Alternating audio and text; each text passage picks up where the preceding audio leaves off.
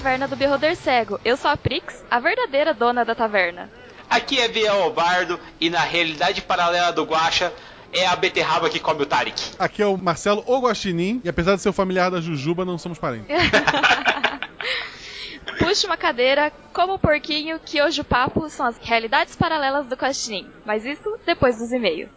RPG Realidades Paralelas do Guaxinim, sua aventura de bolso na forma de podcast, uma jornada completa a cada episódio. E aí, Prix, como foi a sua semana? Caçando lobisomens, Muito bom! O que, que eu posso falar para os nossos ouvintes, Prix? que estão todos mortos. é isso aí. Gente, nos aventuramos aí com o Shimu, com a Andressa, madrinha da taverna, por mais um cast emocionante sobre lobisomens, onde nós aprendemos bastante e pode ter certeza que vai ter muito mais sobre esse tema, viu, galera? Verdade, a galera que tá pedindo o Mundo das Trevas, esse ano ainda vai ter mais coisa. Pode ter certeza que vai ter sim, Prix. E eu volto a falar pra você, gente, você quer ajudar a taverna, você quer ajudar a gente a crescer cada vez mais, tem várias maneiras. E a primeira que eu gostaria de falar pra vocês é a estreia das camisas da taverna, não é mesmo, Prix? Uhul, muitas camisetas. Gente, nós pegamos e tomamos a seguinte medida: vamos fazer camisetas para nossos ouvintes, porém a gente não conseguia encontrar alguém que fizesse como a gente queria. Até que nós descobrimos a Montink e nós conseguimos fazer nossa loja lá. Então tem as estampas exclusivas da Taverna do Beholder Cego. Nós vamos colocar o link aqui, tá no post. Vai ter o link no Facebook, o link nas redes sociais. Você pode pegar logo da taverna, você pode pegar o Dwarf no barril, pode pegar o covil do dragão ancião e pode pegar inclusive a peita do dragão jovem. Cara, é um covil com muitos itens legais e tem várias as cores. Você pode escolher à vontade. E tem a masculina e feminina, né, Prix? É isso aí. E pra você ver como ser um padrinho da taverna é uma coisa tão exclusiva que eles estão sabendo antes. Inclusive, já tem padrinho usando a peita da taverna. É isso aí, galera. Se você quer ajudar realmente a taverna, você pode entrar hoje mesmo no nosso grupo do Padrim, doando tanto pelo Padrim como pelo PicPay para ter o seu cashback, não é mesmo, Prix? É isso aí, padrim.com.br barra cego ou picpay.me barra beholder cego. E não só isso, galera. Por favor, dá uma ajuda pra nós aí. Manda seu e-mail para contato@beholdercego.com. Mais do que isso, curta a gente nas redes sociais: Facebook, Twitter, Instagram, YouTube. Vamos ter sempre vídeos novos. Sei que o Taverneiro tá meio complicado. Ele ainda não voltou da caça ao lobisomem. Apesar da Prix ter matado tudo que apareceu por aqui. Só que nós precisamos da sua ajuda para divulgar a palavra da taverna. Nós precisamos de mais ouvintes. Precisamos de vocês fazendo pontes com seus amigos, com donos de agência, com donos de loja, com donos de tudo que ele anunciar aqui no Beholder. Espalhar a palavra. Melhor coisa, melhor solução, melhor resposta. É isso aí. Galera, pra você que precisa comprar qualquer coisa online, clica nos links da Amazon que a gente sempre deixa aqui na nossa postagem. Através deles, vocês compram o que quer que seja que você queira comprar e você ajuda a taverna dando uma pequena comissãozinha da sua compra. É isso mesmo, galera. Mas não perde tempo e vai lá e compra a nossa camisa também, que a peita tá muito massa, viu? Dragão, dragão jovem, coisa mais fofa. E para continuar espalhando a palavra Prix, eu vou puxar aqui uma coruja bem legal que nós recebemos essa semana. Do Andrei Barbosa lá do nosso site. Ele manda assim: excelente episódio. Agradeço por ter sido citado no cast. A grande questão das lendas urbanas é a sua possibilidade de dar um tom de mistério e realidade aos medos irracionais das pessoas. O podcast Mundo Freak Confidencial fala um pouco sobre isso. Andrei, cara, vou falar pra você que o Mundo Freak é uma das minhas grandes inspirações. Adoro o pessoal de lá, que também é o Andrei lá, tá? Que é o investigador lá. E, cara, sério, eu pego várias pautas do pessoal aqui e tento transportar pro RPG, porque eu acho que é muito válido a gente ligar com com seres sobrenaturais as mesas, até mesmo liches, assim, umas coisas bem divertidas mesmo, viu, cara? Mas obrigado pelo seu comentário. E volta pra taverna e manda mais e-mail pra gente, cara. É, essa parada de sobrenatural tem muito a ver com RPG, né? Mesas de Cthulhu, ou até DD mesmo, você pode inserir muito isso. Sim, Prix, pra você ter ideia, um bicho que é muito legal da gente colocar nas mesas e eu acho bem divertido que você, ouvinte, possa utilizar são as Banshees, cara. Porque as Banshees elas têm várias origens aí na mitologia celta, mitologia chinesa, todo mundo tem uma Banshee na própria história da humanidade ali. Então, o que, que você pode fazer? Você pode criar a sua própria história. Se eu não me engano, na última temporada que eu assisti Supernatural, acho que foi a décima segunda, a Banshee, ela enlouquece a galera pelo grito em vez de matar e força a pessoa a ficar batendo a cabeça na parede até a pessoa quebrar a própria cabeça e ela vai e come os miolos da pessoa, cara. É muito Que bizarro. horror! Que nojo! Eca! e aí, Bardo, nós temos outra coruja aqui. Uma cartinha do Yuri Perkowski. Uma coisa que é legal para se usar em uma campanha é uma investigação da origem de uma lenda da cidade, podendo até ter uma inversão de conceitos. Por exemplo, tem um fantasma maligno que ataca sempre perto de um poço antigo, perto da floresta. Aí os players vão investigar e descobrem que o fantasma está preso ao seu corpo que está dentro do poço. E na realidade, ele precisa de ajuda para descobrir quem matou ou como ele pode se libertar do corpo. Pode ser uma trama de vingança ou detetivesca, uma pegada meio The Witcher. Bardo e Taverneiro, parabéns pelo programa e quando vocês vão pedir aquelas ilustrações, estou ansioso para trabalhar com vocês. Abraço. Pô, Yuri, cara, nós vamos pedir logo logo. A Prix tá tomando conta disso daí, tá? Então fica tranquilo que vai chegar seus pedidos. E tem mais, cara, essa pegada meio Witcher que você falou, eu joguei demais, adorei Witcher 3 e eu acho que é muito válido você utilizar isso na mesa. Até porque você pode colocar um plot twist. E se esse cara foi assassinado porque tinha um cara que tava de olho na esposa dele? Sabe? Tem várias coisas que você pode colocar aí. E o, até o caso de quem contratou os aventureiros para lidar com esse fantasma maligno, entre aspas enormes, galera, pode ter sido o cara que tava de olho na esposa do cara. Olha só que massa. É um fura-olho. Os personagens vão ter que ou acabar com aquele fantasma maligno ali que tá tendo realmente aquela ânsia ali de matar as pessoas porque ele foi morto, ou pelo menos tentar dar uma chance ao fantasma de se vingar. E aí, o que, que seus personagens fariam, Prix? Plot twist é a melhor situação. Não sei, me perdi no meio da história. então tá bom, Prix. O que, que você me diz sobre esse cast de hoje? Vamos para as realidades paralelas do Guacha. Bora pro cast!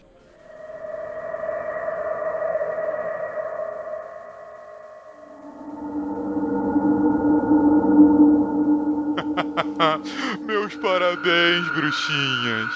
Nunca imaginei que pudessem me ferir tão gravemente. Espero que os coiotes se divirtam tanto com seus cadáveres como me diverti queimando a casa de sua mãe. Guaxa, bem-vindo à taverna, cara. Faz muito tempo que nós estamos querendo receber você aqui. E que dia legal para receber um guaxinim, apenas um familiar da Jujuba aqui, para trocarmos ideias. É, assim, eu que fico muito feliz de estar aqui. Porque é muito raro as pessoas me chamarem que não seja pra falar de ciência. E eu tenho que explicar para as pessoas: gente, eu sou o que menos sei lá dentro. A minha função é contar piada. Vocês estão chamando a pessoa errada. Não, mas assim, a forma como você veio parar aqui também é muito legal, né? Porque a gente tava conversando no grupo dos padrinhos e aí um dos meninos perguntou se alguém conhecia um podcast, tipo Critical Role, que tivesse um roleplay, alguma coisa assim. Só que ele tava querendo um podcast gringo. Eu falei, mas tem que ser gringo? Você já ouviu RP Guacha? Aí o Thiago, que é outro padrinho, falou assim: Meu, ele vai ficar muito bobo quando eu falar pra ele. Aí eu, tipo, nem respondi na hora que eu falei: Eu não sei se ele tá falando pra mim, se ele tá falando sobre isso. Eu não entendi na hora, né? Aham. E aí ele mandou um print de uma conversa sua com ele. Falando do Beholder. Eu falei, nossa, que legal! Você conhece ele! É, nós temos um, um padrinho em comum, né? Eu, eu fico muito bobo, porque assim, tipo, o SciCast eu entrei depois de ele ter começado. Eu tô ali, eu falo que eu tô transitório. Um dia as pessoas ele pode mudar, como já mudou host. A ideia do projeto é ele continuar sempre. Tipo, um dia ter outras pessoas tocando e ele continuar na mesma vibe e tal. O Missangas é meio da Jujuba. Então ele é um projeto meu, eu já amo ele muito por isso. O RPG, eu acho, é todo. Tipo, eu, eu tô editando, eu nunca editei na vida. Tipo, eu aprendi alguma coisa com o Silmar, mas acabei não usando. Eu escrevo a história, eu tô editando, eu estou sonorizando, eu tô escolhendo as pessoas pra fazer as vozes. Então, ele é tipo, é, o- é o meu filhinho, sabe? É o meu segundo filho. Eu tenho a Malu, que é, que é a minha filha de, de carne e osso, e eu tenho o RPG Guacha como meu outro filhinho. A lendária Malu dos Legos. E ela faz a vozinha super fofa no final, né? Isso. Ó, Foi trabalhoso botar ela parada na frente do microfone. foi, né? Imagino. Não, e ainda não é um nome fácil, né, pra ela falar. Isso. Ela falou vários escudos, É. e depois a gente eu escolhi a melhor vez que ela falou cada palavra, a gente juntou e a magia da edição fez o resto. A magia da edição sempre ajuda, cara. Mas falando em edição, Guacha, como é que começou esse mundo de RPG todo aí, cara? Da onde que você veio, o que você come e como que você faz essa magia toda, cara? Cara, eu morava no morro em Florianópolis, né? E no pé do morro tinha uma banca de revista e sempre sobrava uma, um dinheirinho do lanche, alguma coisa, eu parava ali, comprava revistinha em quadrinho, alguma coisa. E um dia, junto com os quadrinhos, apareceu uma revista chamada, acho que era Rolling Playing, sabe? Era uma revista de RPG. E daí, olha, já ouvi falar, não sei o que é, mas vou comprar essa revista. E a revista não era voltada para mim, porque tipo, ela não explicava o que era RPG exatamente. Ela tinha lá itens, tinha umas coisas malucas, umas fichas de X-Men, mas eu achei aquilo muito legal. Aí fui pesquisar na internet, comecei a ler bastante, e a minha porta de entrada foi aquela revista. Depois surgiu a Dragão Brasil, né, que eu comprei praticamente todas, eu acho que eles lançaram. E começou com revista mesmo. Eu tinha poucos amigos que queriam aprender a jogar, o pessoal que sei lá, queria jogar bola e tal, eu não queria fazer isso. Mas com o tempo eu fui juntando pessoas, um irmão, um vizinho, outro. A gente começava, eu sempre mestrando, porque ninguém queria aprender a mestrar. E por muito tempo foi assim.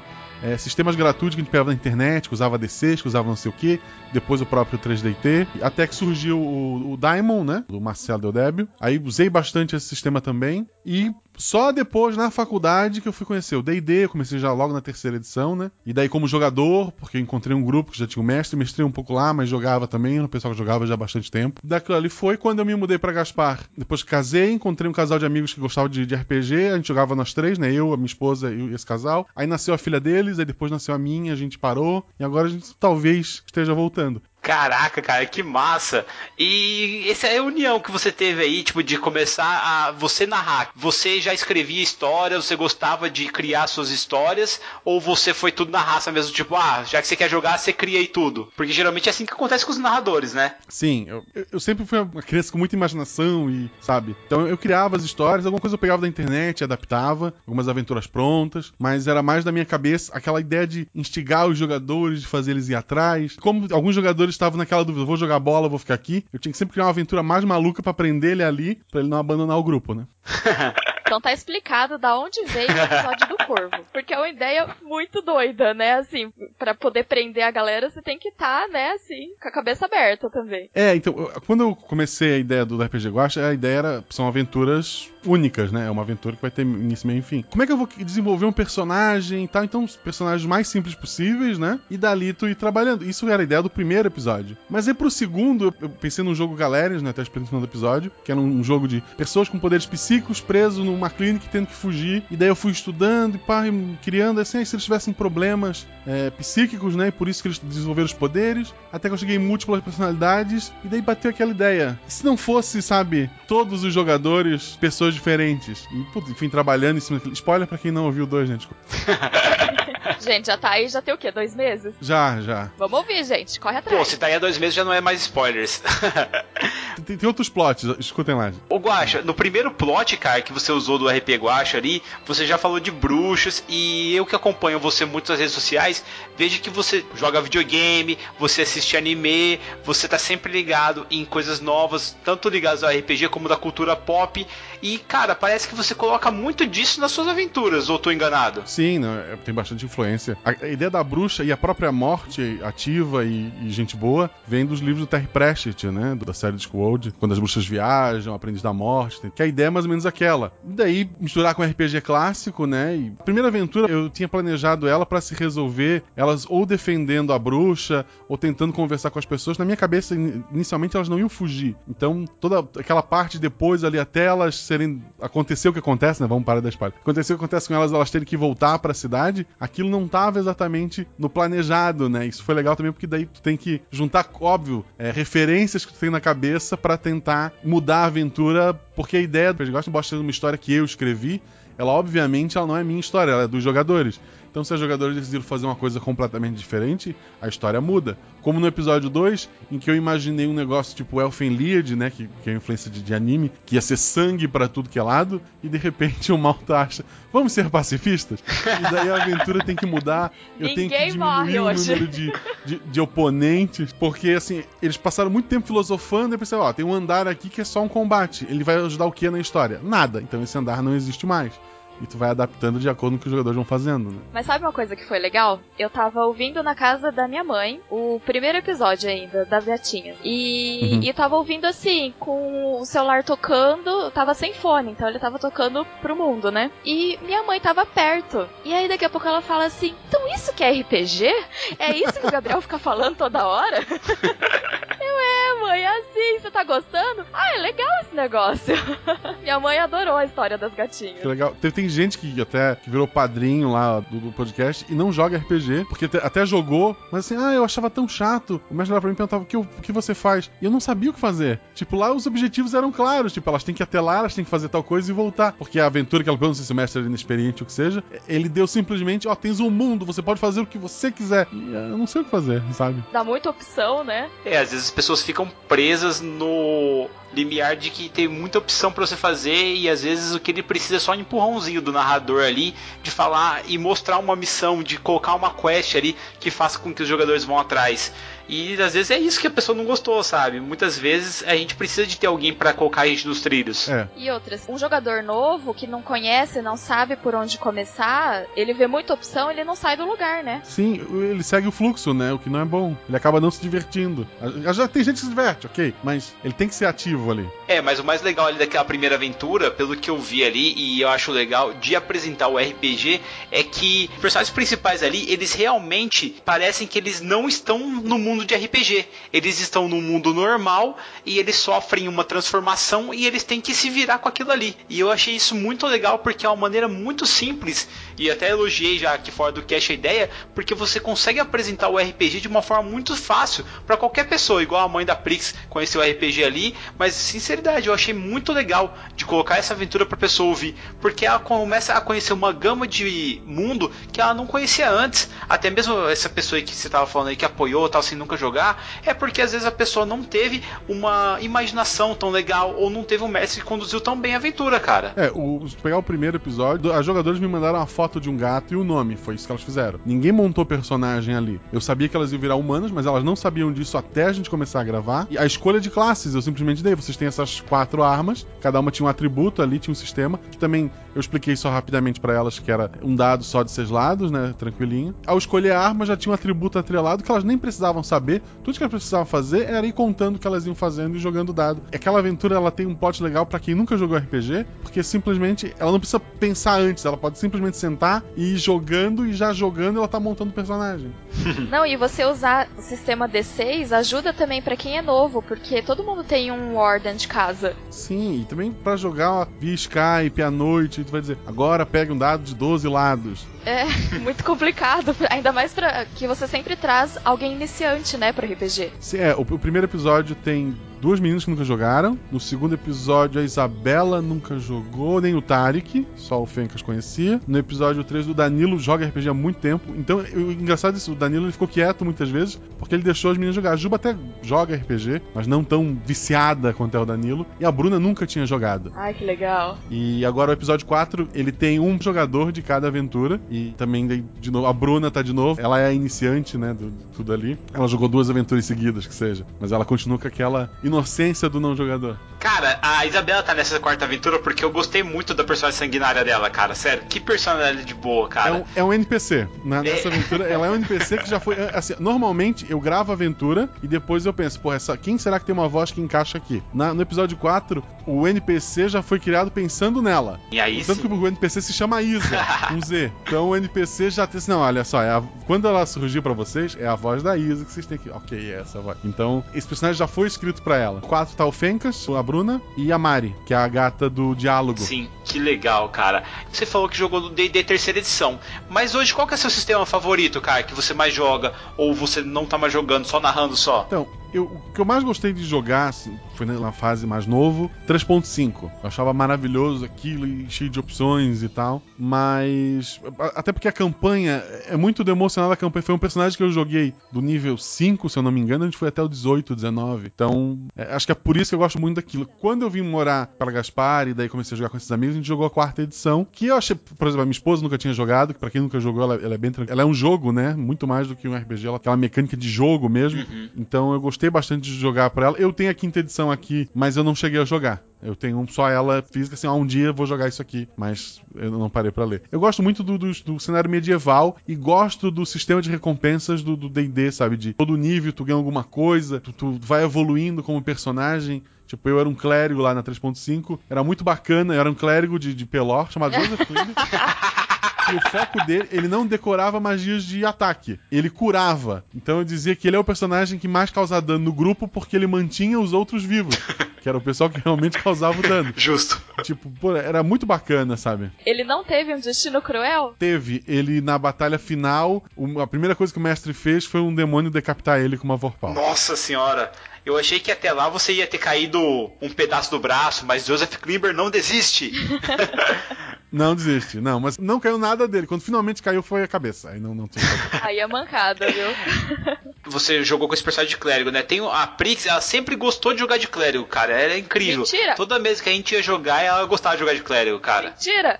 Eu acho clérigo muito bom, porque ele abre um espaço para interpretar, né, da, da, religião, da coisa e tal. Ele tem magias, ele pode ser realmente um level alto, ele, ele, é tão forte quanto um mago, quase assim, dano e coisa. Mas o principal, ele mantém seus amigos vivos. Sim, o clérigo é muito versátil. Tem uma aventura que marcou muito para mim, que foi a aventura toda para juntar diamante, para ressuscitar um monge. Quando a gente ressuscitou ele, na magia diz que a pessoa só volta se quiser. Ele disse: Não, eu encontrei a paz, não quero voltar. Se for filho da mãe, tipo, podia ter avisado. A gente brigou com o jogador, né? Porque aí o cara assim: Não, eu não posso avisar isso pra vocês, porque isso é metajogo, né? Assim, porra, cara. A gente queimou, sei lá, 15 mil PO em diamante pra salvar esse filho da mãe, não. Tô de boa, tô de boa. E ele disse: Não, não quero, valeu. É, o clérigo, ele é muito versátil. E aí nessa brincadeira, eu fiz tanto clérigo. Fiz clérigo porradeiro, já fiz clérigo tanque, já fiz clérigo healer. Eu sempre jogava de clérigo porque ninguém queria jogar de clérigo no grupo. Chegou no ponto que eu sabia de cor todas as magias de clérigo e, e os domínios, né? Sim, era o domínio. Uhum. É, então, sabe? Nossa, o domínio da cura eu sabia inteiro. É, então, esse clérigo era o domínio da cura. Ele tinha lá um até uma classe de prestígio focado em curar e tal. Ele era. Ele, se ele decidisse curar alguém, ele ia curar. Tipo, ele era muito bom nisso. Pô, mas clérigo de pelor é isso aí, cara. Tem que ir pra frente de batalha e começar a curar a galera e chamar o, o pessoal pro combate. Mas que tristeza, cara, morrer decapitado por um demônio. Ninguém merece isso, não. Cara, eu tava lá atrás o mestre teletransportou o bicho, diz ele que tirou um 20 e eu perdi minha cabeça. Se tinha o VAR naquela época, eu ia pedir. Eu quero replay disso aqui porque não, não valeu. Ele não mostrou para você o dado? Jogou atrás do escudo, né? Ele causava o dano que ele quisesse. Cura. Pronto, tá inteiro de novo. Aí ele tinha que me anular pra batalha final ser épica. Eu entendo isso. Mas eu achei sacanagem não ter tido um turno, sabe? Eu simplesmente. Pô, mas um campo de antimagia ali, cara, e pronto, sabe? Não precisava ter matado seu personagem. Poderia ter feito outras coisas, né? Que sacanagem. Morreu e daí eu tenho que te ressuscitar também. Não, agora e foi. Foda, né? Não participar da batalha final. É, mas vencemos, que fique registrado. Essa é a melhor parte. Alguém arremessou sua cabeça, pelo menos? Não, não, respeitaram. Respeitaram porque acharam que eu podia voltar, né? Mas no fim a campanha não continuou e tal, mas, mas foi bacana. Você não foi um peso de papel. Não, então. não foi.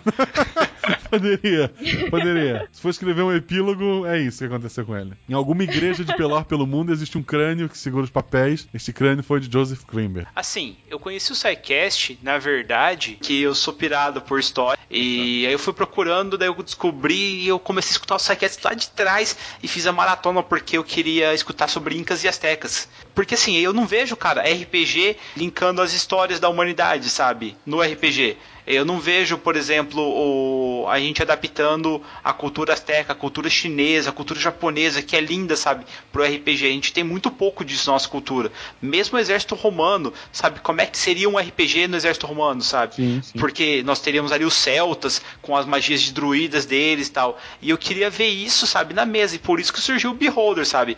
Da gente pegar e ter sistemas diferentes para conseguir adaptar e trazer, sabe, pra mesa de RPG. Eu tinha até esquecido no episódio episódio, mas eu, eu vou mestrar uma pro Pena Jujuba e o Felipe Queiroz. Que a ideia é navegações. Tipo, é, um, é um mundo similar ao nosso em 1500, só que não é o mesmo para poder ter o mistério, né? O desconhecido. Eu vou botar coisa fantasiosa e tal. Talvez um dragão, uma serpente marinha, né? Alguma coisa do tipo. Mas. Leviatã. É, é um grupo, sabe, que eles vão ter que pegar um barco e ir pra uma terra desconhecida, encontrar um povo desconhecido e interagir e ter N problemas. E daí com o Pena, né? Que é um puta. O cara é físico, é historiador. É, Nossa, é muito massa. Isso, vai ser foda. Eu tenho medo de mestrar. Assim, o Pena já tô, ele já tá tá pedindo pra jogar há muito tempo, mas eu tenho medo de mestrar pra ele, porque ele é um cara muito inteligente. Eu falei assim, porra, tudo que eu planejar, esse filho da mãe vai estar um Cara, mas coloca coisa que ele não tá ligado, sabe? Coloca coisa que ele Sim, eh, não seja é, inteligência, seja o feeling, sabe? Pro cara fazer. É, Tem, tem, tem, tem uns plot assim, twist maluco. Eu já tenho as ideias bacanas, assim. Ele vai pender. Eu, eu vou fazer o Pena entrar na aventura acreditando que vai ser mais fiel ao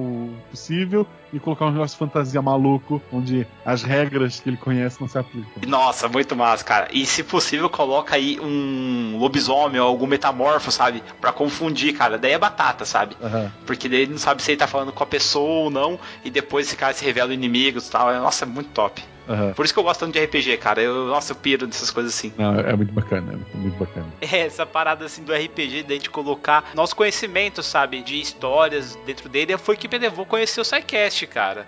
É porque eu acompanho há muito tempo e, nossa, teve um SciCast, eu não lembro certinho o SciCast, mas teve um que você falou das minas do chão, que daí o, o- acho que é o Pena fala assim: Pera aí, mas Guacha, ali não tem as minas? Não, não, pode não ter nada ali. E de repente só tem aquela explosão. Eu fiquei imaginando o Tarek correndo por aquele campo minado, explodindo, cara, que dozinha. A ideia das histórias. Todos os teatros do, do Psycast eu que escrevo. Psycast e do Missangas. Todos. Todos eu que Ah, é? É. Então isso também é uma interpretaçãozinha. Pô, que legal, cara. Então, ou seja, o RPG sendo usado pra mais uma coisa só e eu nem, tinha pegado isso aí, tipo, desse roleplay assim no SciCast. Que legal, cara, saber disso. Na vida real, cara, agora você é um NPC ou você é alguma classe de personagem? Eu sou um guaxinim podcaster. Com vários pontinhos em geografia. Pontinho de geografia é foda. Mas se você fosse escolher uma classe de D&D pra você ser, Uma classe de D&D. Eu sou um plebeu nível alto. Lá, lembra os plebeu do livro médio do 3.0, 3.5? Tinha a classe plebeu. Eu sou aquela ali. Villager, eu sou um Villager. Villager, isso. Eu sou o cara que liga pros heróis. Ai, que horror, que dozinha. Não, seja um herói da sua vida. Você é um narrador. É, é, po- pode Quantas ser. você quiser. Eu sou o mestre dos magos, né? Eu sou o cara que joga o problema e vai embora. Ô Guacha, e nas realidades paralelas do Guacha, a gente vai ver você como player ou não? Você sempre vai ser o cara por trás do escudo. Cara, eu recebi muito e-mail dizendo Ah, eu queria mestrar também, não sei o quê. Se tu quiser jogar um dia, pelo menos uns três e-mails de gente que teve essa mesma ideia. A princípio não, sabe? A princípio não. Mas talvez se um dia chegar em algum número redondo ou bizarro e eu quero fazer algo diferente, pode ser. Mas por enquanto eu tô gostando de mestrar, assim. Até porque você faz todo um roteiro, né? Tem toda uma historinha e tal. Então você já deve ter algumas histórias montadas. Sim, eu queria poder gravar. Na verdade, assim, eu queria um botão de editar. Eu apertar o botão e ele edita tudo sozinho. Se você inventar esse botão, por favor, me passa também que eu preciso urgente disso, cara. Mas da mesma forma, assim, quando alguém fala, ah, Gosta, quer que eu edite, quer que eu te ajude e tal, me dá um negócio assim, pô, é meu filho, eu não vou deixar outra pessoa mexer, tá? Eu tenho que perder isso um pouco. Eu acho que o projeto vai crescer mais a hora que eu parar de botar a mão e deixar outra pessoa editar. Mas você sabe que não vai ficar do jeito que você quer, né? Tipo, alguma coisa você vai querer mudar. É, cara. Sim, eu posso ir lá e mudar. Agora eu simplesmente passar dias, assim, sabe, tirando o tempo que eu tenho pra estar editando, pra estar mexendo, pra estar pulindo. E no episódio 4, tem um ponto em que eu queria um coral. E eu pedi pra muita gente me mandar um trecho de uma música específica, né? Que é Imagine. Daí eu pensei, pô, vai ser bacana, né? Eu vou juntar as vozes todas, vai ficar um coral animal. Vai ficar. Meu Deus! Uma semana da minha vida eu perdi tentando fazer esse coral parecer um coral e não um monte de gente grunhindo, sabe? É absurdo. Você gosta de desenhos e eu sei que você disputa o Pokémon Trading Card, cara. Como é que começou isso? Você começou por causa da Malu? Começou por causa de você mesmo? Como é que é que funciona isso aí? Eu tenho um sobrinho, né? Esse meu sobrinho, ele ia no shopping jogar Pokémon TCG, né? Pokémon de carro. Aí um dia eu tava lá com a, minha esposa, a foi ao cinema, alguma coisa assim. Eu passei na frente da loja que ele jogava, ele tava lá. Eu parei do lado dele e vi, ah, porra, que bacana e tal. Esse sobrinho, assim, a gente se vê pouco e tal, assim, ah, vamos fazer uma coisa pra ficar mais perto dele, né? Entrei na loja, comprei um deckzinho básico, né? Aí sentei junto com esse sobrinho e eu ganhei dele. Ele com deck já mais avançado eu com deck que eu acabei de abrir eu ganhei dele. Eu falei, porra, isso aqui é legal. Aí eu sei que daí eu fui atrás de cartas melhores, comecei a estudar o metagame e tal. Lará. Eu sei que esse meu sobrinho já desistiu do, do Pokémon, não, não joga mais. E eu continuei jogando. Foi, ele foi a porta ali, assim, até pra gente se aproximar. No fim ele trocou de, de ideia. Hoje ele tá tentando jogar Magic. Eu disse, não, agora isso aí é muito caro, eu não vou entrar. E daí, volta e meia, tem evento em São Paulo. E daí é bom, São bom de São Paulo que tá Fencas, tá Jujuba, tem um monte de ouvintes, né? De, de amigos aí em São Paulo. E daí eu sempre vou, encontro essa galera, jogo e tal. Eu nunca fui muito longe nesses torneios maiores. Nos daqui da cidade até a gente consegue alguma coisa. Mas é muito mais pela bagunça, pra encontrar o pessoal, sabe? Então é um hobby que eu mantenho, né? Da minha nerdice. Mas, sei lá, eu gosto de videogame, eu gosto de quadrinho, eu gosto de anime. Eu sou por dentro, eu sou adolescente ainda, mas apesar de estar com 34 já, a gente mantém muita coisa. Ah, cara, você não pode perder a criança interior. Se a gente perder, a gente vira só uma pessoa que tá ali pra pagar boleto. Daí não vale a pena viver, né? Não, é complicado. Tipo, esses dias eu, eu, eu leio o mangá, eu tô já bem na frente, eu comecei a ver o anime do Boku no Hero Academia. Pô, eu já sei o que vai acontecer. Eu li o mangá. E daí esses dias eu vi um episódio que eu chorei. E daí a Malu perguntou pra mim por que você tá chorando e eu não sabia explicar pra ela. Tipo, olha, é um desenho, mas um dia você vai entender, eu falei. Vou falar pra você que eu já chorei com Cavaleiro do Zodíaco, já chorei com Dragon Ball, com Yu Yu Hakusho. Ô louco, cara, é cada anime, cada é, mangá que você pega é uma viagem. Acho que você pegou a época do Giban na Rede Manchete. Cara, quando o Giban morreu num fatídico episódio lá, que eu nem sabia que ia ter episódio depois, eu entrei em pânico. Pô, meu herói morreu, meu Robocop morreu, sabe? Mas fazia chorar em Cavaleiros era quando tu esperava eles continuarem nas 12 casas e voltava pro primeiro episódio. era pra chorar sempre. Pô, mas aí não é culpa do Cavaleiros, é a culpa da Rede Manchete, né? Que só comprou a parte dos episódios. É tipo Caverna do Dragão, né? Que você fica sempre esperando ele sair e nunca sai. Caverna do Dragão é um negócio louco, né? Tu pensar que aquilo foi baseado em Dungeons and Dragons. Não foi, cara. Tipo, como assim? Não foi? Como assim não foi? Tem o um nome, a desculpa é que sim, o mestre escrevia as aventuras e ia passando. Cara, da onde ele tirou aquilo tudo, sabe? Uma mesa com, com sete jogadores ali, isso nunca ia dar certo. Sem contar que você ia pegar crianças de um outro mundo, um mundo moderno, colocar na era medieval ali, sem os pais, sem comida, sem nada, e isso aí ia dar certo. Gente, sério, as crianças iam virar escravas no primeiro dia. Se não morresse tudo. É, ah, você ganhou um tacape, você ganhou um arco e flecha, você esse escudo indestrutível, você ganha magia, você é essa, essa vareta de pular. Por quê? Mas como assim isso daí não é D&D, gente? Lógico que é D&D. Não é. No D&D, a, a primeira aparição do Mestre dos Magos, ele enchia ele de porrada e catar o que ele tivesse de loot. Não, isso aí está falando do erro EBR, cara. Aqui realmente os grupos só pensam no loot. Mas tem aquela galera que vai todo pelo roleplay e tal. E assim, é até bacaninha você ver os garotos tentando voltar para casa. Agora, sério que você ia deixar de voltar para casa por causa do unicórnio? É, puta. Pensa nos hambúrgueres, nas batatas fritas, na Coca-Cola. Esse unicórnio, no máximo, tinha que ser reserva de comida. Eles tinham que comer ele em algum momento e não ficar preso por causa dele. Uni! Que raiva. Eu concordo plenamente com você, cara. Deveria ser reserva de comida mesmo. Aí, em termos de anime, você me falou que tá acompanhando o Boku no Hero Academy. Se tivesse algum personagem de anime que você pudesse jogar numa mesa de RPG, qual seria? Personagem de anime. Eu gosto muito, eu falei do, do Boku no Hero, o, o personagem principal, né? O, o Deco, o Midoriya. Eu gosto muito dele porque ele é um personagem forte, mas ele não é um imbecil. Tipo, eu gosto muito de One Piece, mas o Luffy ele é um imbecil. Eu gosto de Dragon Ball, mas o Goku ele é um imbecil. Tipo, é, são pessoas que sabe que fazem idiotice. O Midoriya não, ele tem um problema, ele para, ele analisa, ele pensa quais, são as minhas opções, o que eu posso fazer. E mesmo assim ele vê, eu não tenho opção nenhuma, eu vou me jogar na frente para proteger os outros e, e vai, vai o racha, né? Ele consegue ser um herói o tempo todo, mas ele não é um herói imbecil que simplesmente se joga. Ele é um cara que, que, planeja e tal. Eu acho muito bacana isso nele. Cara, e como é que você consegue acompanhar tanta coisa da cultura, gravar o RP Guacha, ainda gravar o SciCast, gravar o Missangas ainda e conseguir gravar com a gente, mano? Me ensina esse segredo. Você tem um vira-tempo? Não, então, assim, de anime mesmo que eu tô acompanhando hoje, é o. Ah, na verdade, anime é só esse do Boku no Hero Academia comecei a ver, mas eu costumo ler o mangá, porque o mangá é muito mais rápido. De mangá mesmo, eu tô acompanhando só o One Punch Man, o One Piece e o, e o Boku no Hero. São esses que eu, que eu acompanho. Às vezes vejo uma coisinha ou outra perdida, mas acompanhar são esses mesmo.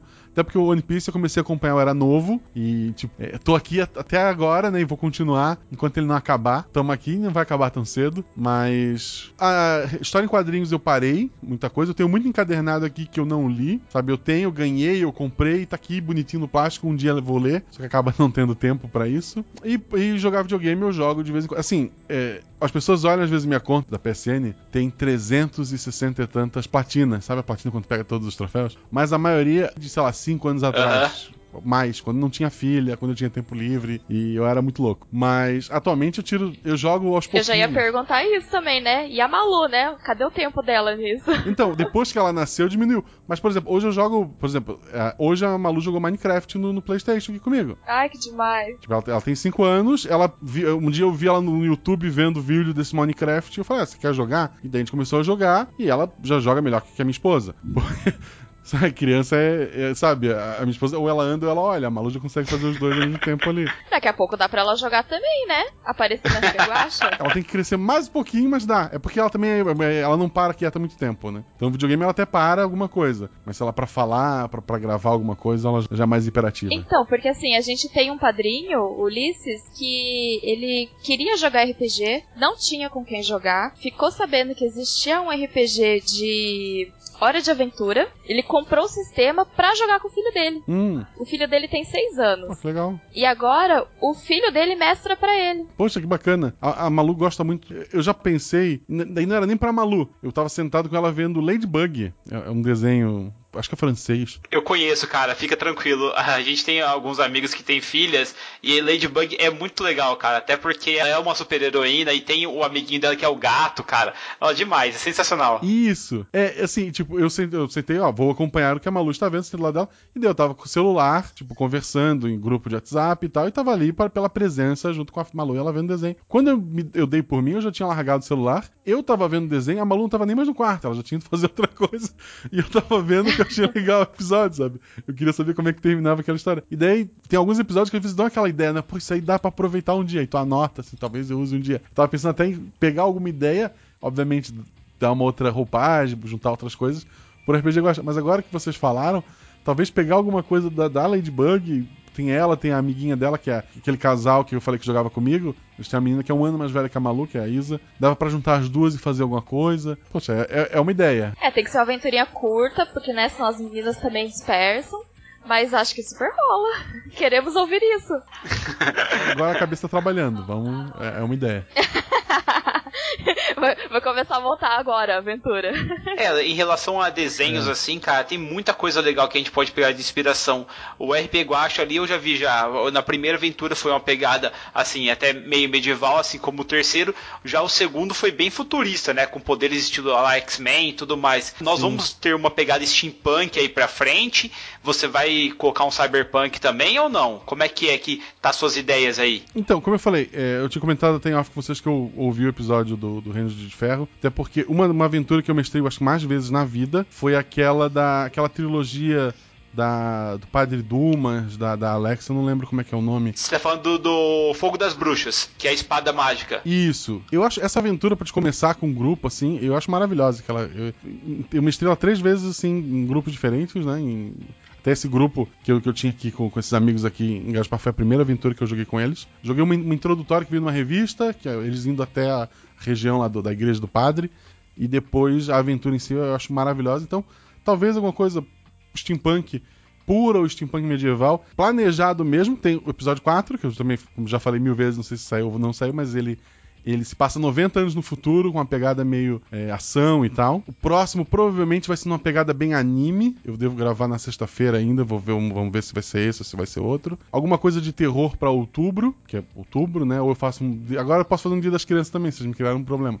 Mas em teoria, alguma coisa de terror que eu tenho escrito. Tem a aventura tipo Paranoia, que era pra ser a minha primeira aventura, que tá escrita aqui esperando o momento certo, mas o que eu posso prometer que seriam essas, assim, um estilo anime, um estilo terror. A, a ideia é sempre ser coisa diferente. Eu acabei repetindo é, o tema medieval da- do primeiro pro terceiro, mas o primeiro eu enxergo ele muito mais como uma fantasia, fantasia. É isso que eu ia falar. Sabe? São animais que ganharam forma e tem a bruxa, sabe? É, é mais É quase um conto de fadas, né? isso. Isso. O que me criou um puta problema, porque quando saiu o episódio 1, eu tava já editando o 2. E daí muita gente veio falar comigo: Olha, eu ouvi com a minha filha. Olha, não sei quem, eu ouvi, ah, eu tenho, sei lá, 15 anos e eu ouvi, achei bacana. E é assim, gente, o episódio 2 não vai ter esta pegada, tá? Não escute com a sua filha o episódio 2. A Isa não é um exemplo pra vocês. Pelo menos não teve a matança que você tinha imaginado, né? É, mesmo não tendo a matança, é um tema mais. Se dependesse da Isa, cara. Ah, até hoje ela pega no pé do Malta sobre isso. E teve um cara no Twitter que mandou DM que ele mestrou pro grupo dele essa mesma aventura. Ele pegou, sabe, a ideia, mestrou pro grupo dele, sem, sem falar nada e tal. E foi matança. Ele falou que foi uma carnificina de início ao fim. Inclusive, no fim, morre o, o menino. Ai, meu Deus. Morreu todo mundo, então. É, tipo, o, me- o- o mestre eu acho que ficou naquela sede de sangue, mas é, aquela aventura poderia dar muito errado, mas deu certo pelo Malta e pelo respeito que tiveram a ele, né? Porque as pessoas podiam ter simplesmente ignorado o que ele falou. Aham. É, mas o Malta ali meio que assumiu ali a liderança do Sim, time. O Malta é o sim. clérigo ali, praticamente, cara. Ele era a pessoa que entendia de RPG, entre aspas, né? Que já tinha jogado. E o Malta, ele, ele passa esse respeito, né? Então o pessoal levou, ok, não vamos brigar com ele. Cara, e o Tarek não tinha jogado ali, eu acho? Tarek nunca tinha jogado. Nossa, cara, eu achei que o- ele era o o cara experiente ali. Tanto que quando ele assume o corpo, ele não faz nada, né? Quer dizer, quando ele tem o poder. É. Ó, os spoilers, aí já Ah. pode, né? Foi mal. Tem coisas que, obviamente, é editado, né? Ali, mas ele perguntar, tipo assim, é, tá, eu vou levantar da cama, eu tenho que jogar um dado? Eu disse, não, cara, é só levantar da cama. Quão desastrado tu é? Se tivesse que jogar dado, tinha gente caindo um aí, caindo de cara no chão, hein, cara. No, no GURPS joga pra tudo? Porra, mas num D6. Olha só, se uma vez em seis tu sempre cai da tua cama quando tu levanta, procure um médico, gente. Ó, se for GURPS, tem uns caras aí meio azarados aí que não conseguem levantar, não, cara.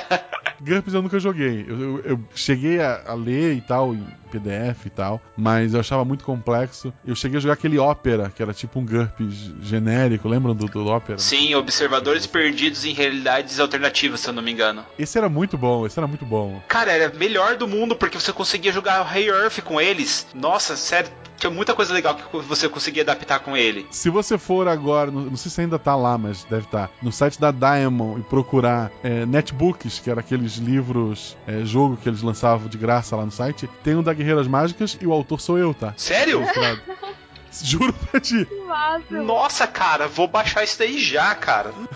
Não, assim, e- e- olha só, deve estar muito mal escrito, deve estar uma porcaria, porque isso foi escrito há muito tempo atrás, gente. Muito, muito tempo atrás. Não faço ideia de quanto tempo. Então peço desculpa a quem for ler, mas ele existe, ele tá lá. Guacha, mas o anime era perfeito, cara, porque o, o plot twist O anime é maravilhoso. Esse. é, nossa, era muito massa. Pode, pode dar spoiler do, do Guerreiras Mágicas? Lógico que pode, ô louco. O Guerreiras Mágicas foi ao ar e a gente era criança, pelo amor de Deus. Galera, eu tô com 34. As guerreiras mágicas eram as vilãs. A função delas era matar a mulher porque ela se apaixonou. Cara, isso é. Tu acompanhou uma saga de três meninas, ah, tadinhas, elas têm que ir embora.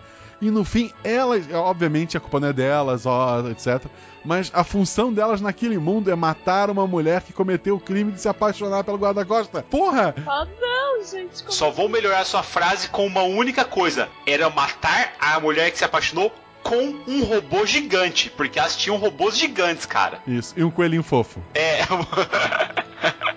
Mas esse anime, Guacha, desde a hora que elas chegam, que elas têm que procurar um, um mineral chamado escudo, que é o mineral mais forte pra forjar as armas dela, e o modo como a Priscila, que é o nome da ferreira, que eu lembro até hoje, pega e forja as armas. Cara, que sensacional, aquilo ali é um prato cheio pra RPG, sabe? Eu, inclusive, já usei tantos personagens de Ray Earth em mesas minhas. Até mesmo o Clef, que era o mago que chamou elas pra lá. Que começa um menino, depois ele decide se tornar adolescente porque ele se apaixonou. Gente, eu não tenho memória.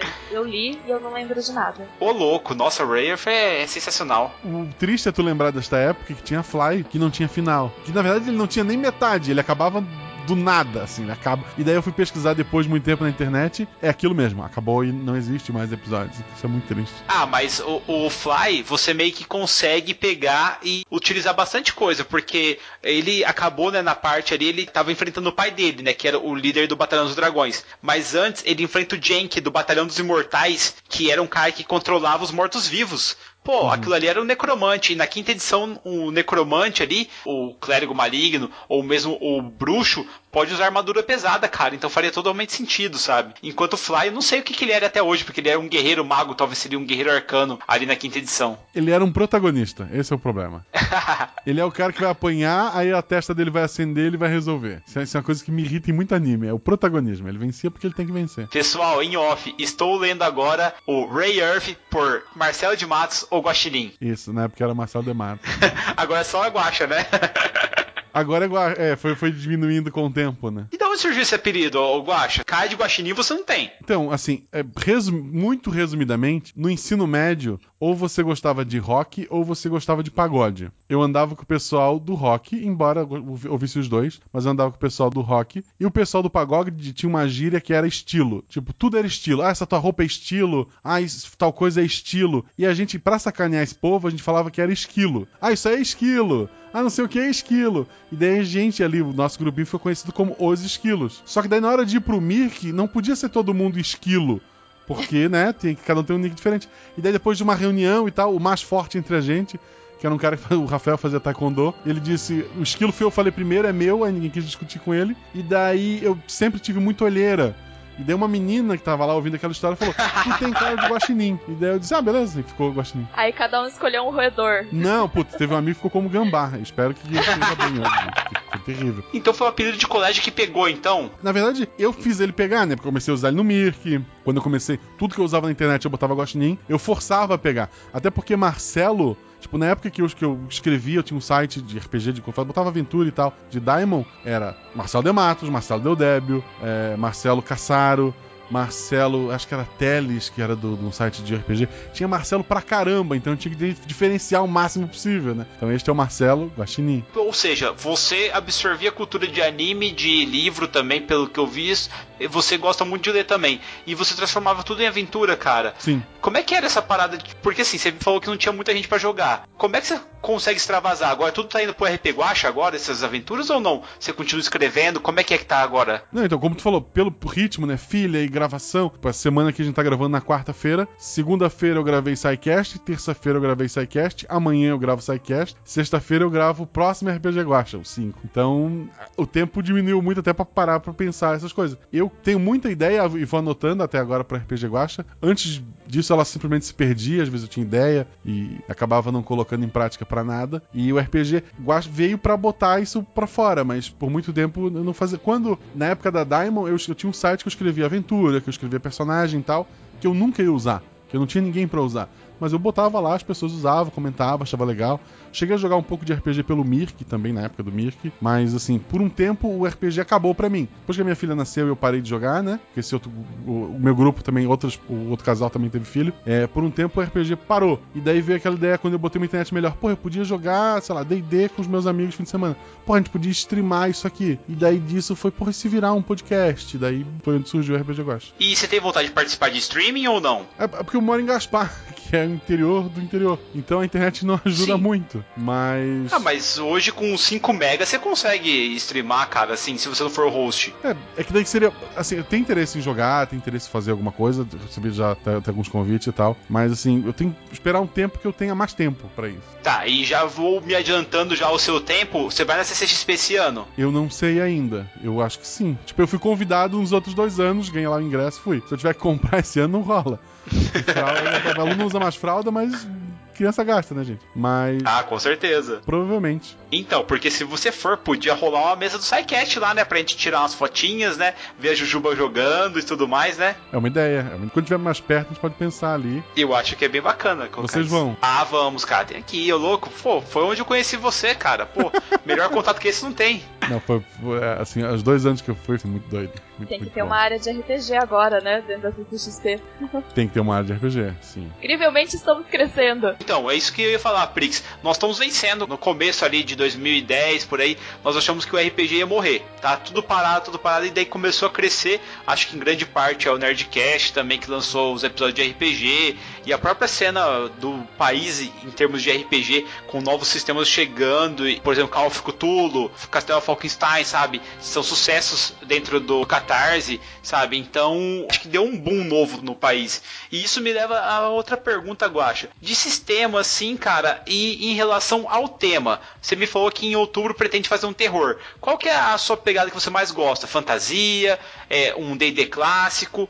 um steampunk ou até mesmo um terror? Eu ficaria entre o D&D clássico, que foi o que eu mais joguei, né? Mas eu gosto assim de cenário meio anime, sabe? Que o personagem é uma pessoa acima da média. Com, sabe? Os inimigos também vão ser poderosos, mas alguma coisa. Não sei explicar assim. O poder, tipo, o próprio DD tem isso, né? Os jogadores não são pessoas comuns. Não é o plebeu level 2 lá. Ele é um cara. É, uh -huh, ele já é acima da média, né? É, é sobre heróis. Eu gosto de histórias sobre heróis, sobre aquelas pessoas que, sabe, que vão resolver as coisas e. O legal do RP Guacha também é que, como é uma one shot, né? Sempre uma aventura fechada, você consegue testar muito sistema, né? Dá para experimentar muito muita coisa. É, então, mas eu acabei optando por usar um sistema único, que é aquele Lasers e Sentimentos. Não sei se já ouviram falar. Não, cara, não sei qual é. Eu achava que você estava jogando o 2D6, que é um sistema do Nitro, Nitro Dungeon, se eu não me engano. Eu conheço o Nitro da época do, do, do da Diamond. Ah, é? mas assim, não, eu, é um sistema. Eu fui pesquisar sobre o Unshot, eu tô, tava muito por fora de RPG. E é um sistema que tu tem um único atributo, e esse atributo, quando tu vai testar lasers, é, tipo, o tributo é 4. Aí tu vai usar lasers, que é ataque ou qualquer coisa que envolva tecnologia, tens que tirar 4 ou menos. E quando são sentimentos, são coisas que envolvam é, conversa, carisma, qualquer coisa que não seja um ataque ou máquinas, tu tem que tirar daí 4 ou mais. Eu simplesmente adaptei, né, pra, pra ser força e, sei lá, e mente. Então uma pessoa muito forte, é, sei lá, um atributo 5, ela vai ter sucesso no ataque de força. Se tirar de 1 a 5, vai falhar com 6. Mas se ela precisar de alguma coisa que dependa da inteligência, ela vai ter que tirar 5 ou 6, então a chance é menor. Que era o personagem da Marina, por exemplo, da, da, do primeiro RPG Guacha, que era a Bárbara. Então, é, é, um sistema muito simples, tem um único atributo, e para mim, na hora de estar tá mestrando pelo, pelo Skype, ele é ele é muito mais fácil. Porque quanto mais complexa a ficha, mais tempo a gente vai perder, eu, eu, pelo menos eu penso assim. E eu tenho, sei lá, duas horas, duas horas e meia para gravar o RPG Guacha e fechar antes que os jogadores durmam, ou sei lá, porque o pessoal trabalha no dia seguinte, né? Uhum. Cara, mas olha, sério, a Marina foi muito boa. Eu fico imaginando um gato acabou de se transformar Aí, qual arma que você vai escolher? Um machado. Cara, sério, eu olhei aquilo, eu, escutando aquilo e falei, caraca, tipo, é básico, sabe? Você ficou a sua vida toda vendo aqueles linhadores parrudos quebrando uma tora de madeira com uma única machadada. Por que não, então, pegar um machado desses? eu recebi de um ouvinte um desenho hoje, eu ainda nem publiquei lá no Instagram, que o machado dela tem a ponta de cima, porque é um machado duplo, e as duas pontas ele fez como se fossem orelhinhas de gato, assim, ficou, ficou genial. Ai, que bonitinho. É, tipo, ele fez todo. Ele fez todas elas, fez o, a morte tomando um chazinho, a bruxa, e daí ele fez, tipo, as gatas, o cajado da, da Debbie, eu não lembro do personagem dela, era. A ponta do cajado tem um novelo de lã.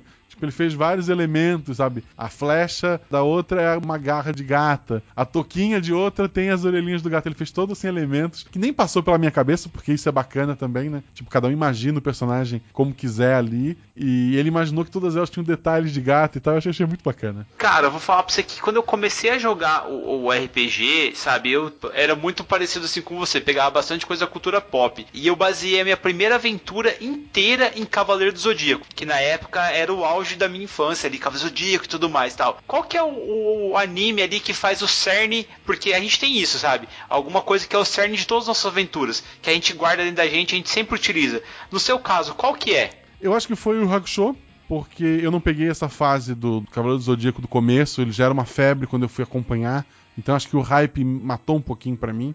Mas o Hakusho eu vi sem saber nada, sem nunca ter ouvido falar nada.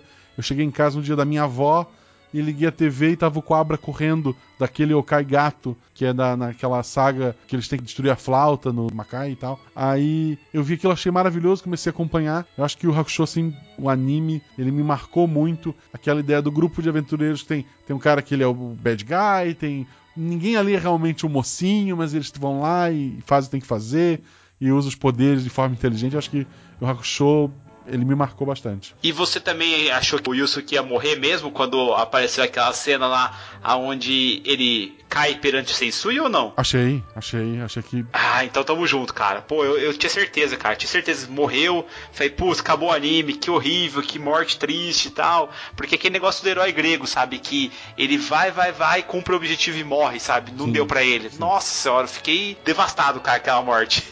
Hoje em dia a gente sabe que ninguém morre, né? Tipo, difícil, quer dizer, morre algum outro, mas dificilmente morre no anime. Mas foi aquela coisa que começou a pular dos animes para os videogames, né? Hoje todo mundo tem vida infinita. Eu que jogo um chart de sei bem disso, cara, porque volta e meia eu caio de prédio, de cascata e morro e daí volta desde o começo. Sim, é. Mas isso é legal porque hoje a gente não tem tempo. Se o Uncharted fosse de vida e morreu volta lá pro começo, ninguém ia terminar o jogo. Mas, o Guaxa, eu não sei se é, se é só comigo ou se é todo mundo. Mas, cara, eu sento pra jogar videogame e o tempo voa, Voa. numa velocidade, cara, que assim, anoiteceu, acabou o dia. Eu falei, cara, mas eu não joguei nada, sabe? Sim. E, e eu gosto de pegar jogos que são aquele de bem RPG. Acho, acho que isso que supriu a minha necessidade esses anos que eu parei. É tipo Fallout, é, Dragon Age, esses jogos de mundo aberto que eu posso fazer N coisas. Eu gosto de, sabe, viver aquele mundo. De lá, viaje de um ponto ao outro, faça as coisas. Skyrim, sabe? Você chegou a jogar Witcher 3? Joguei. Cheguei a terminar, porque eu fiquei sem tempo que eu ia esquecendo o que eu tava fazendo. Eu disse, não, um dia eu volto a jogar do começo. Mas sim, joguei, achei, achei, muito bom. Cara, eu gostei muito. Eu cheguei até o final e daí foi a mesma coisa, sabe? Eu chorei no final, falei, putz, cara, que. Não vou dar spoiler, tá, galera? Pra quem não jogou, principalmente pra você aí, mas sério, o final balançou muito ali. Eu falei, nossa senhora, pô, não precisava ser assim.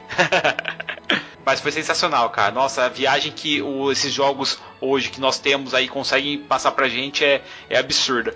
Porém, na minha opinião, nada substitui o RPGzinho de final de semana, sabe, cara? É, Sim. é sagrado pra gente. É, E, e hoje com a internet, né? Eu acho que se eu for voltar a jogar pra valer, vai ser via internet, porque é mais fácil de juntar as pessoas, eu acho. Ah, sim, com certeza. A gente lá no grupo dos padrinhos, nós estamos fazendo mesa toda sexta-feira à noite, sabe?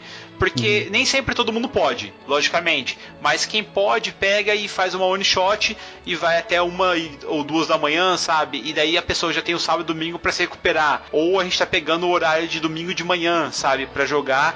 Porque daí a gente consegue reunir todo mundo, ou reunir uma grande parte da galera. Até porque, cara, sabe, hoje o país tá de um jeito que a gente tem que trabalhar como dá. E tem gente que trabalha virando madrugada lá, tem gente que trabalha de dia, horário convencional. Eu até três meses atrás eu estava trabalhando das quatro da tarde à meia-noite ou até uma da manhã, sabe? Depende do dia. Então é bem complicado a gente colocar horário, sabe? Casar horário. Sim, sim, é, é, imagino. E eu roubei um item seu, Guacha. Sério mesmo, eu ouvi o terceiro episódio do RP Guacha e eu roubei aquele baú dos Reis Anões lá, cara. Sério. Eu achei muito legal aquilo lá, cara. Aquele baú já existiu numa da aventura daquela, acho que provavelmente é do Joseph Klimber, foi, não é- não é uma ideia minha, mas eu achava maravilhoso, sabe? Era muito comum a mochila, né? Que também, também é bem aquela mochila finita. Mas a ideia do baú também é, é bem bacana, porque daí o grupo podia dividir, e daí foi o que eu pensei. Porque a ideia do terceiro episódio ali, inicialmente ia ser tipo estagiários só. Depois que conversando até um pouco com os jogadores, que veio a ideia de laços familiares entre os personagens, né? É, exceto um, que a Jujuba queria estar ali avulsa. Mas a ideia era um grupo muito experiente passando o bastão à frente, né? Tipo, porque os grupos de, herói é- tem que, eles acabam um dia, né? E daí quem, quem são os próximos heróis?